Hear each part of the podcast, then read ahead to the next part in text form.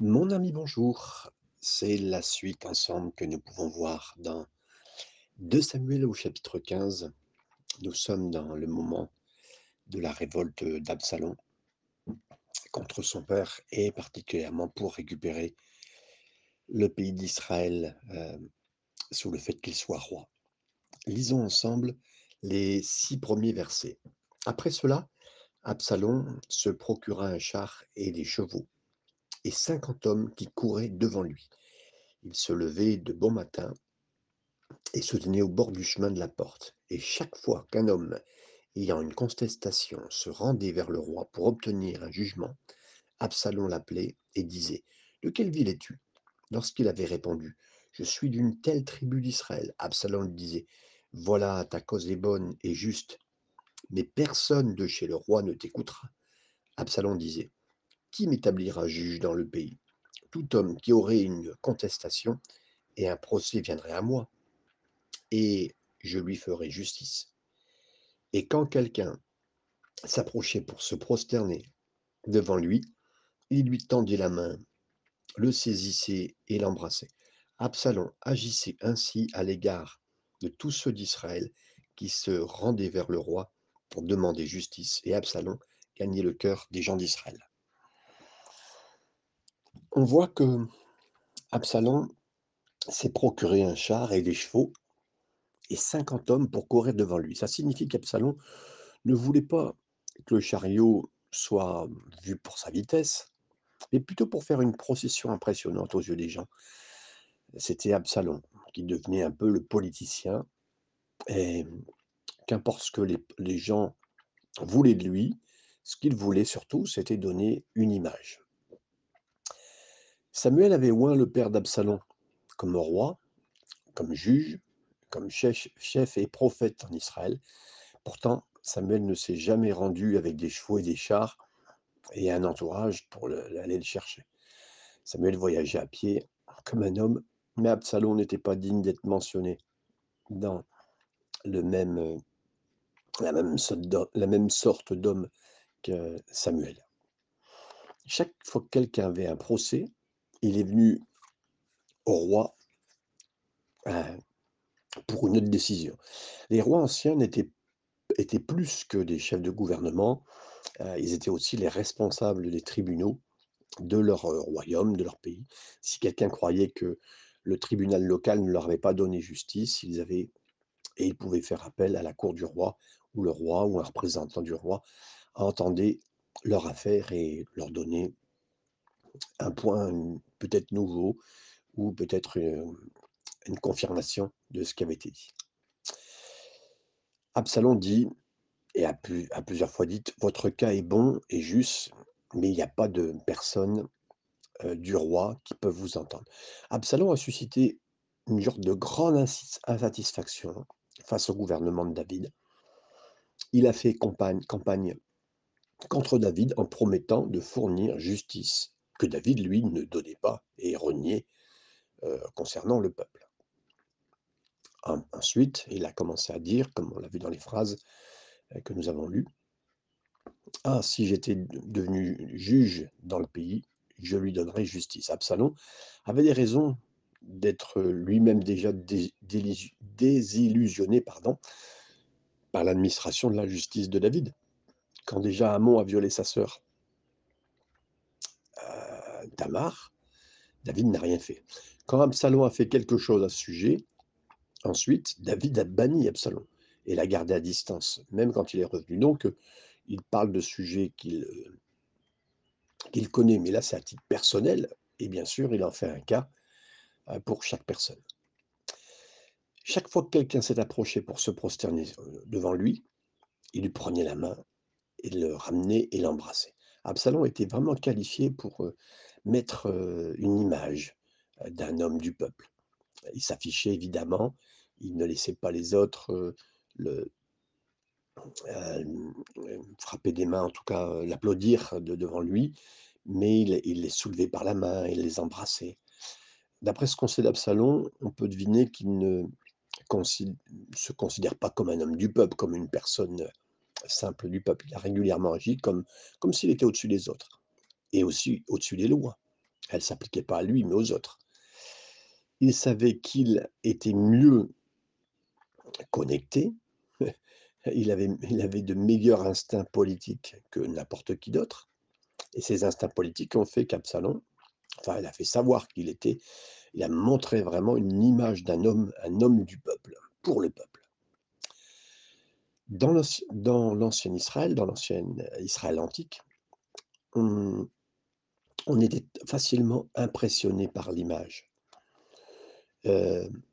Et on cherchait pas à savoir ce qu'il y avait derrière l'image et depuis l'époque d'Israël, nous aussi, je dirais notre pays, notre monde entier, notre génération, il est plus impressionné par l'image que par la réalité et je vous dirais l'image de ce qu'on voit aujourd'hui est tellement importante même pour, notre nouvelle génération vous pouvez vous présenter sur, heu, les réseaux sociaux avec l'image, c'est ce qui fonctionnera le mieux. Absalom semblait être réel mais pas quelqu'un qui était contrôlé, heu, par le trône. David ne pouvait pas au cours de la nature, hem, en tout cas avec l'âge qu'il avait, vivre plus longtemps. La plupart des gens sont plutôt à regarder,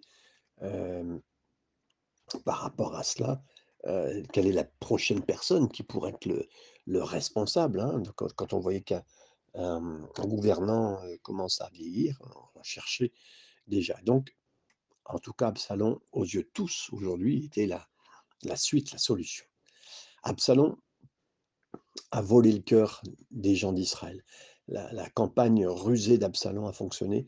Il est devenu plus populaire et encore plus obtenu de confiance que David lui-même et Absalom savait exactement comment il fallait faire ça. Il cultivait soigneusement son image, heu, qui était passionnant, qui était donc séduisant, avec ses chars, ses chevaux, 50 personnes qui courent devant lui. C'était vraiment, heu heu, toute une, procédure. Ensuite, il travaillait dur. Absalom se levait tôt, la parole dit. Il savait où se positionner, à côté du chemin, à côté de la porte. Il s'était mis dans un endroit précis. Il cherchait les gens en difficulté. Quiconque avait un procès contre quelqu'un et sans solution, il était là. Ensuite, il contacte les gens en difficulté. Sal Absalom les appelait. Ensuite, il s'intéresse personnellement à la personne en difficulté. «De quelle ville tu viens?»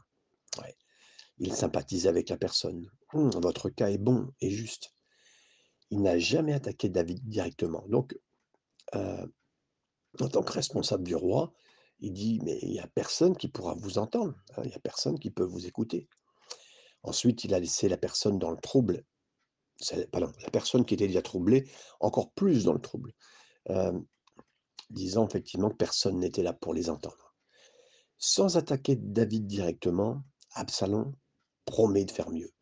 Ah, il dit: «Si j'étais juge dans ce pays, tous ceux qui ont une cause ou une situation viendraient à moi et je leur donnerais justice». Donc l'approche d'Absalom est très intelligente et lui permet de subvertir, de diviser le royaume de David sans quelque chose de spécifique qui pourrait le condamner lui. Si quelqu'un s'opposait à lui ou s'opposait à qui que ce soit, Absalom dirait simplement: «Heu, dites-moi une chose spécifique que j'ai fait, hein» et en fait Absalom pouvait faire ce qu'il voulait parce que là heu, quelque part, il n'attaquait pas, David directement, mais par contre, levait de plus en plus le mécontentement et Absalom était vraiment en fait, était juste là pour promouvoir le mécontentement. Heu, on le voit aujourd'hui, hein, politiquement, c'est ce que certains feraient, ne participent pas, ne disent même pas contre, heu, particulièrement une personne, mais lèvent le mécontentement, contre les gouvernants. David était était le plus grand roi d'Israël et Israël est devenu insatisfait. Donc le plus grand roi d'Israël de l'époque et Israël devient satisfait de lui et il laisse un homme «méchant», heu, entre guillemets, Absalom, amoral, voler ses cœurs et il y a de nombreuses raisons pour lesquelles ça s'est produit. Premièrement, on parlait tout à l'heure, David était en train de vieillir, les gens, heu, se disaient, heu: «Voilà, il aura il va pas durer encore longtemps» et ça particulièrement, heu, il pensait déjà à un remplaçant. Ensuite, lui qui était ce grand roi, maintenant, qu'est-ce qui se passe pour lui? C'est qu'aussi les gens, heu, ont su concernant les péchés de David et là, ça a diminué sa position. Le fait de voir les gens aiment souvent le changement et Absalom devenait passionnant par le fait qu'il pouvait prendre la place, donc un changement, tout ce qui est nouveau peut être bien. Particulièrement aussi, Absalom était vraiment qualifié et rusé par rapport à ça, donc pour tout le monde, il paraissait être là le digne et bon responsable. Suivant. David a dû entrer aussi dans une dans un moment plus difficile où maintenant il se retrouve avec plus de difficultés et de souffrances, euh, lui David. Et là, on, fera un point biblique pour dire que euh, il ressemble à un moment de, vie du fils de David, le, celui qui est plus grand que David, Jésus, qui serait lui aussi plus tard rejeté. Euh, pas rejeté à cause de son péché, mais à cause de notre péché. Voici un roi, le plus grand qui ait vécu, en tout cas David hein, pour Israël. C'était un politicien profond, un général capable, puisqu'il a amené quasiment les plus grands combats pour Israël. Un soldat courageux, puisqu'il l'a démontré entre Goliath et, toutes les autres conquêtes qu'il a eues. Un prophète du Dieu très haut, un libérateur de son pays. il a chassé les dominations autour de lui, mais là maintenant il se fait chasser par son propre fils, et puis il est sur le chemin d'être abandonné par son peuple. Qu'est-ce qu'on peut dire du, de Son plus grand péché pour Absalom, c'était l'impatience. Absalom, il était sur la ligne pour euh, être le plus proche du trône, mais son péché, c'est qu'il cherchait, pendant la vie de son père, et s'efforçait de détruire son père pour prendre sa place.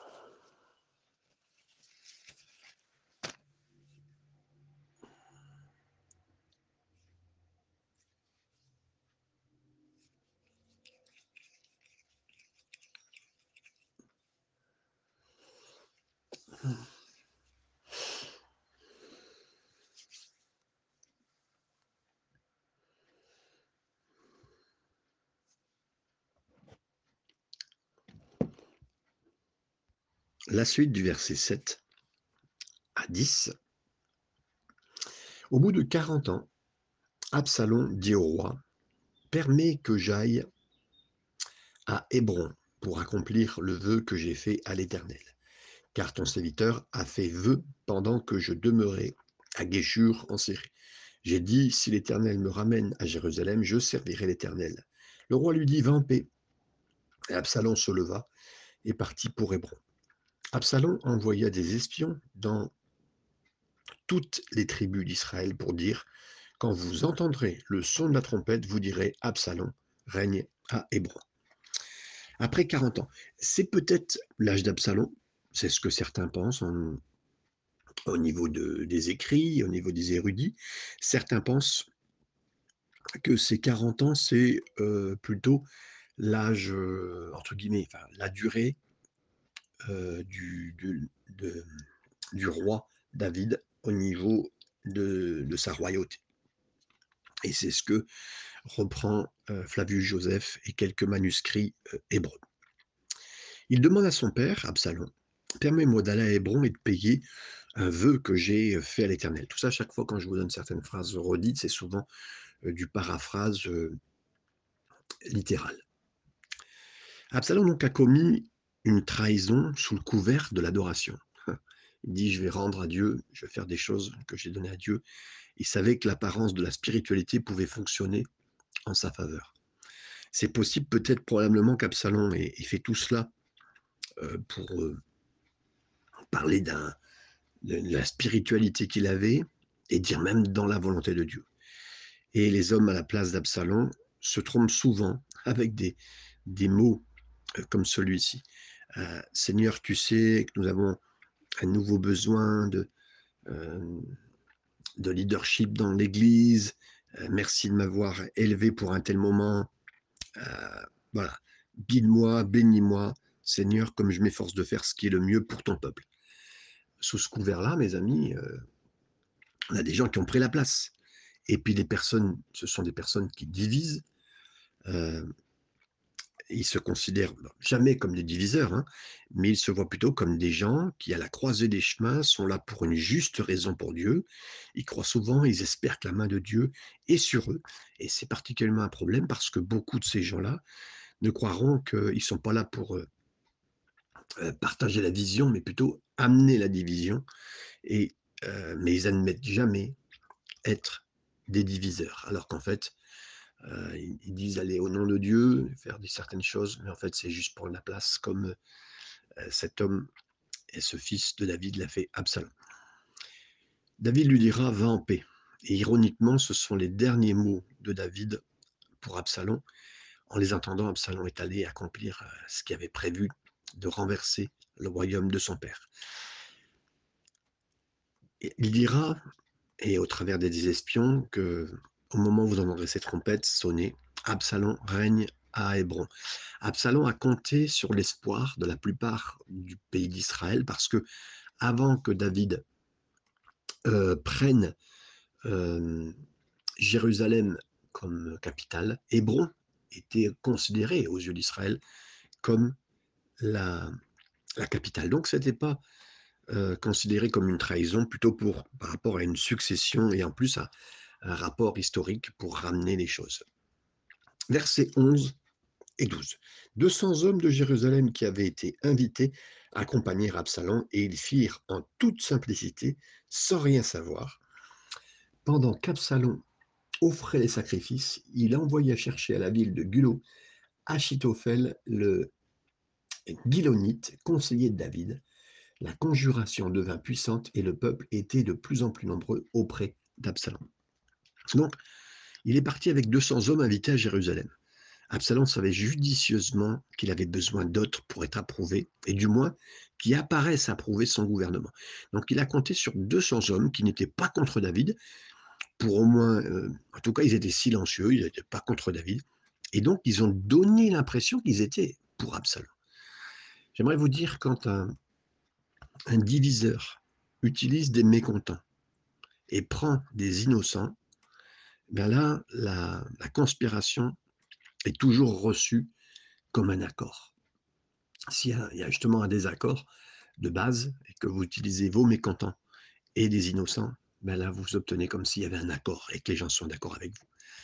Absalom a envoyé, donc, euh, récupérer, chercher Achitophel, comme il nous est dit, le Gilonite, conseiller de David. Donc le, gouvernement d'Absalom a gagné plus de prestige lorsque l'un des meilleurs assistants de David a fait défection à ses côtés.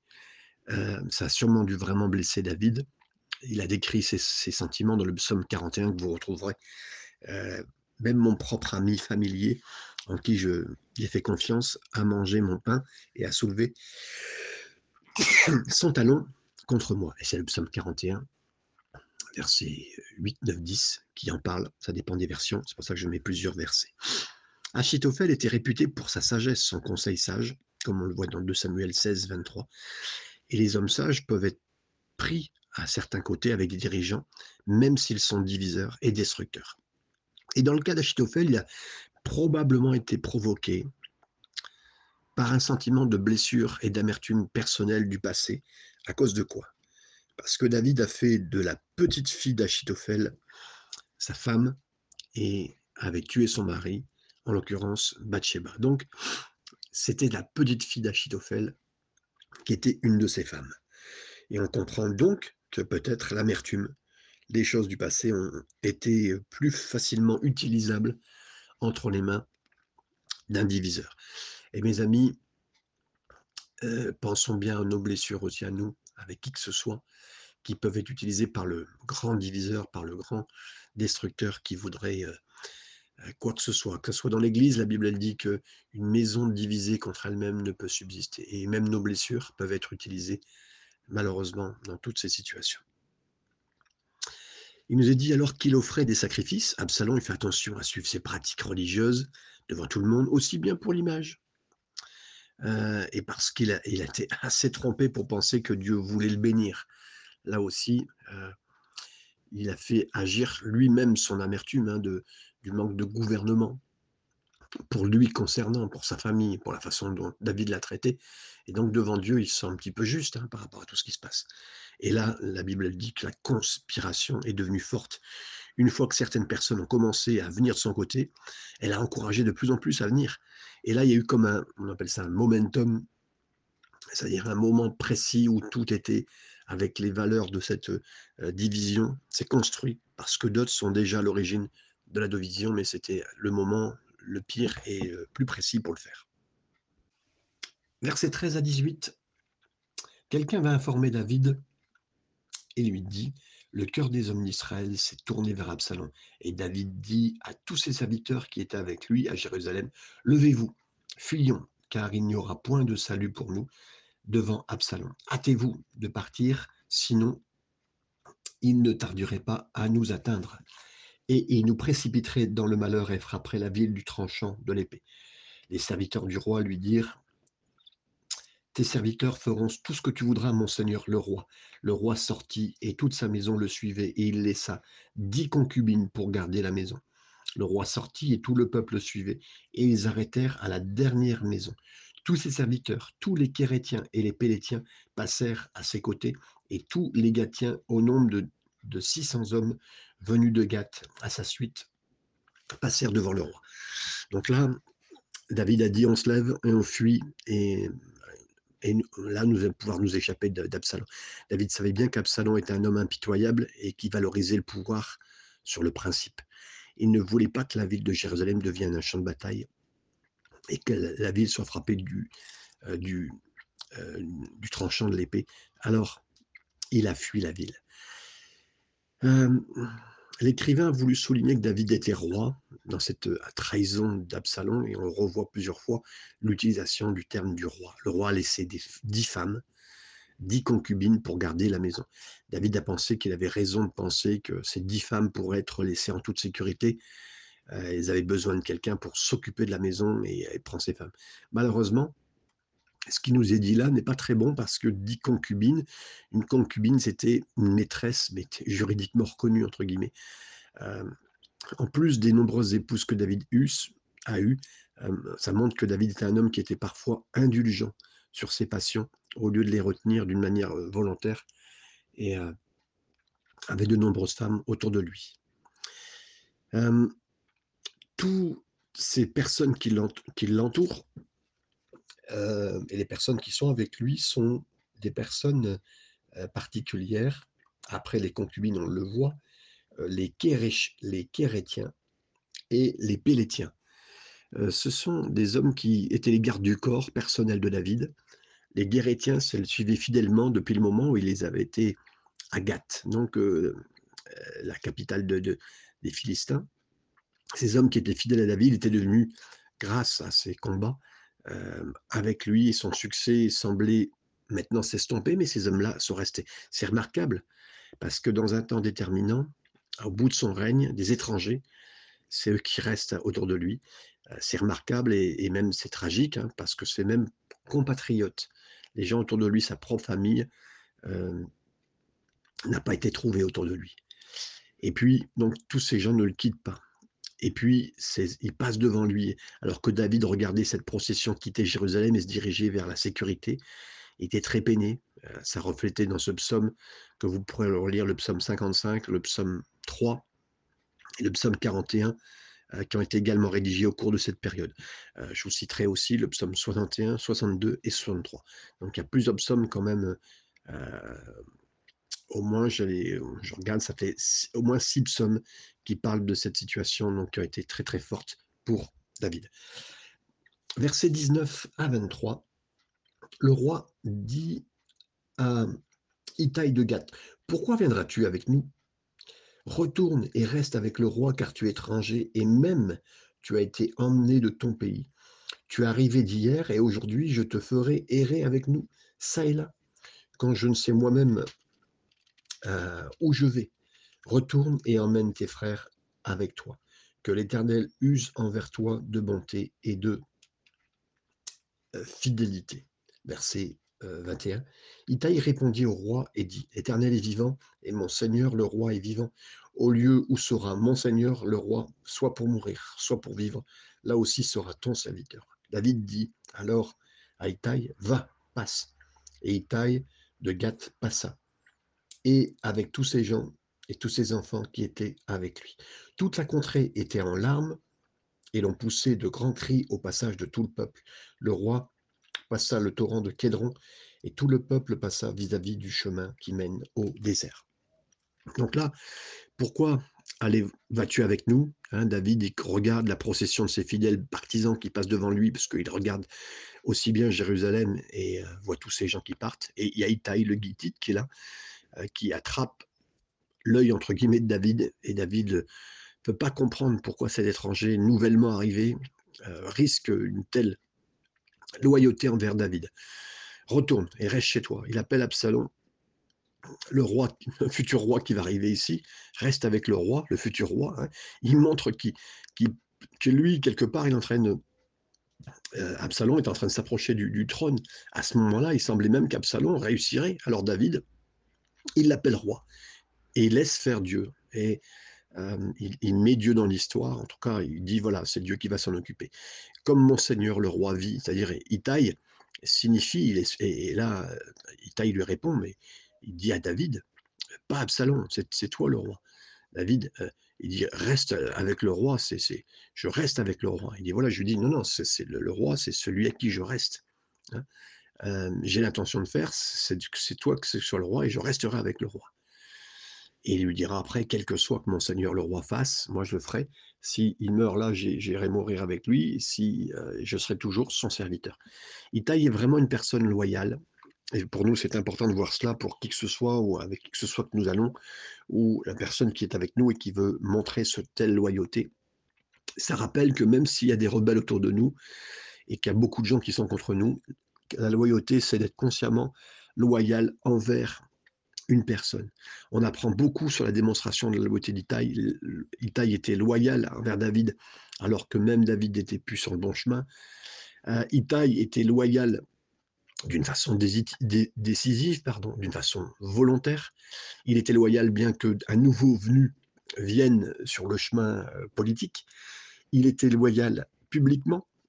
Il était loyal sachant que le sort de David était maintenant euh, son propre sort à lui. Donc, il, s'attache au sort, à la destinée, même si David perd sa situation. Euh, là, il nous montre vraiment cet homme, il taille un caractère, euh, même alors qu'il est étranger. Il sent que peut-être il, s'enrôle sous cette bannière pour la vie ou pour la mort. Et il fait vraiment une démonstration. Et bien sûr que pour un homme, c'est déjà bien d'être loyal, mais ça nous parle aussi de notre loyauté envers, Jésus, qui a fait tout pour nous, qui mérite toutes nos mains, euh, à n'importe quelle heure de la, de la journée, de la nuit, pour nos vies, euh, pour sa cause. Nous sommes et nous voulons vivre pour le Seigneur, euh, aussi sûrement que Itaï l'a fait. Et il est notre Seigneur, il est notre Sauveur, que ce soit dans la mort, que ce soit dans la vie. Et c'est là où nous voudrons être comme le dira plusieurs fois l'auteur Spurgeon, Charles Spurgeon. On doit déterminer ce que Jésus est pour nous, là où nous y serons. Si Jésus est dans les cieux, nous y serons aussi. Si Jésus est avec son Église, on y sera aussi. Jésus est occupé par son travail, alors on sera occupé par ce travail. Jésus est avec ses enfants. Si Jésus est avec ses enfants, nous le serons aussi. On voit David partir vers le chemin du désert de nombreuses années auparavant, euh, David pardon, avait quitté la sécurité du palais, mais sous la, contrainte de Saül. Maintenant, il se retrouve de nouveau sur ce chemin-là, un chemin du désert où il est, conduit, il a été préparé. Dieu a envoyé à David le désert de continuer dans un travail encore dans sa vie. Et on n'aime pas passer par, euh, ces endroits. Mais on voit David passer au-dessus du Kédron. Le Kédron, c'est un ruisseau et un ruisseau qui était un petit peu sale où toutes les eaux pouvaient passer là. C'était pas vraiment les égouts, hein, pas du tout, mais c'est pas, pas un ruisseau assez propre. Mais en plus, c'est un ruisseau qui venait du temple. Et il est dans un moment de souffrance, il passe au-dessus du, du. Et il part à un moment où le, le Kédron ben, s'est passé au-dessus de ce ruisseau-là, un moment de déshonneur et de calomnie pour lui. Je pense à, autre chose, c'est quand Jésus lui-même a dû passer au-dessus du Kédron. Il qui n'était pas noir, mais qui était plein de sang à cause de ce qui se passait, parce que c'était à Pâques, et lui a dû quitter, passer au-dessus du Kédron, à un moment de sa vie très important pour la croix. il passait au-dessus des moments difficiles. Et ça a été pour nous bénir, nous faire du bien. Et il est allé quand même jusqu'à la croix à ces moments-là. Versets 24 à 26. Euh, Sadok était là aussi, et avec tous les Lévites portant l'arche de l'alliance de Dieu, et fit, et ils posèrent l'arche de Dieu, et Abiatar montait pendant que tout le peuple achevait de sortir de la ville. Le roi dit à Sadok, reporte, reporte l'arche de Dieu dans la ville. Si je trouve grâce aux l'Éternel, il me ramènera et il me fera voir l'arche de sa demeure. Mais s'il dit, je ne prends point plaisir en toi, me voici, qu'il me fasse ce qui lui semblera bon. Là maintenant, David met Dieu dans l'histoire. Sadoc est là avec tous les Lévites. Les prêtres étaient loyaux à David, même ça signifiait probablement pour leur mort, mais euh, si Absalom réussissait, c'était bon que ces, hommes qui étaient là étaient spirituellement sensibles au mal d'Absalom. Ils le suivent, c'était normal. Même s'ils étaient sensibles, David a dit, il avait confiance en Dieu et dans l'arche de l'Alliance, pas spécialement, mais il a dit, voilà, vous reprenez l'arche de l'Alliance, je veux que vous retournez à Jérusalem. Je vous votre... Et quelque part, il met son sort entre les mains de Dieu. Il dit, si je trouve la faveur aux yeux du Seigneur, il me ramènera. L'esprit de David est humble à ce moment-là, encore une fois. Un caractère de David qui prouve qu'il savait que Dieu le traitait avec justice. David se soumet à Dieu avec une soumission active et pas une soumission passive. Versets 27 à 29. Le roi dit encore au sacrificateur de Sadoc Comprends-tu? Retourne en paix dans la ville avec Akiman, ton fils, et avec Jonathan, fils d'Abiatar, vos deux fils. Voyez, j'attendrai dans les plaines du désert jusqu'à ce qu'il m'arrive des nouvelles de votre part. Alors, euh, ainsi, euh, Tzadok et Abiatar euh, reportèrent l'arche de Dieu à Jérusalem et ils y restèrent. Donc là, on voit bien sûr, David a reconnu que Tzadok était un prophète, un homme d'une perspicacité, qui avait vraiment une vue surnaturelle de Dieu, et ça pouvait être une source d'information même précieuse pour David, il l'envoie là. David monte, on le dit, verset 30, monta sur la colline des Oliviers, il montait en pleurant et la tête couverte, et il marchait nu-pied, et tous ceux qui étaient avec lui euh, se découvrirent la tête, il montait en pleurant. Là, bien sûr, on voit David qui est monté sur, le mont des Oliviers, c'est ce que Jésus aussi a fait sur la dernière moment de sa vie au jardin de Gethsemane pour prier. C'était essentiellement aussi de la même euh, vision, entre guillemets, à, pieds nus, euh, que Jésus euh, l'a fait aussi, sûrement à son époque, comme David l'a fait. Verset 31-37 pour finir ce passage. On vint dire à David, Achitophel est avec Absalom parmi les conjurés. Et David dit, Ô Éternel, réduis à néant les conseils d'Achitophel. Lorsque David fut arrivé au sommet où il se prosterna devant Dieu, voici, Hushai, l'Arquin, vient au-devant de lui, la tunique déchirée, la tête couverte de terre. David lui dit, si tu viens avec moi, tu me seras à charge. Et au contraire, tu anéantiras en ma faveur les conseils d'Achitophel si tu retournes à la ville et que tu dises à Absalom, Ô roi, je serai ton serviteur. Je fus autrefois le serviteur de ton père, mais je suis maintenant ton serviteur. Les sacrificateurs de Sadok et Abiatar ne seront-ils pas avec toi? Tout ce que tu apprendras de la maison du roi, tu le diras aux sacrificateurs Sadok et Abiatar.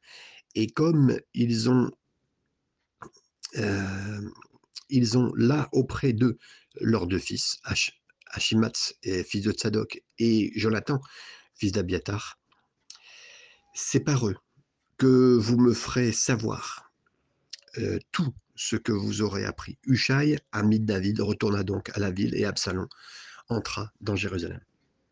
Donc là, il a voulu euh, d'abord simplement par ses mots retourner les conseils qu'Achitophel pouvait donner. Il savait qu'Achitophel était normalement un bon conseiller, mais là, il a prié pour qu'il donne un conseil qui soit vraiment insensé à Absalom. Et c'est ce qui s'est passé, la, grande puissance de la prière est entendue. Euh, comme dira un jour un homme, euh, la reine-mère d'Écosse, elle a dit Je crains plus les prières de John Knox qu'une armée d'hommes combattants. David s'est tenu au sommet de cette montagne et il adorait Dieu. Il s'est mis à prier, il s'est mis à compter sur Dieu. Et la vie de David était en danger, devait fuir, mais pourtant il a pris le temps de s'arrêter au sommet du, mont des Oliviers, de regarder en arrière sur Jérusalem, le tabernacle, et il adorait Dieu. David, il savait que l'adoration était toujours un moment important pour lui, adorer même dans des circonstances qui étaient très mauvaises. Et ensuite, il a bien sûr poussé euh, euh, cet homme à être proche d'Achitophel, il a renvoyé son autre assistant Hushai à Jérusalem pour préparer et écouter ce qui pouvait se faire contre, contre lui. Et bien sûr, la parole de Dieu nous dit qu'Absalom est venu à Jérusalem. Absalom est venu à Jérusalem en tant que rebelle rusé et méchant. Et maintenant, David a dû quitter avec beaucoup de courage et il est parti. Et donc tous ces instants sont la suite complète de la partie de la vie où le propre fils de David prendre sa place euh, et, devient euh, la personne qui devient dans sa propre famille celui qui veut prendre euh, la place de roi. Que le Seigneur bénisse dans tout ce passage et qu'il vous puisse faire, vous faire encore avancer en prière et en maturité devant le Seigneur.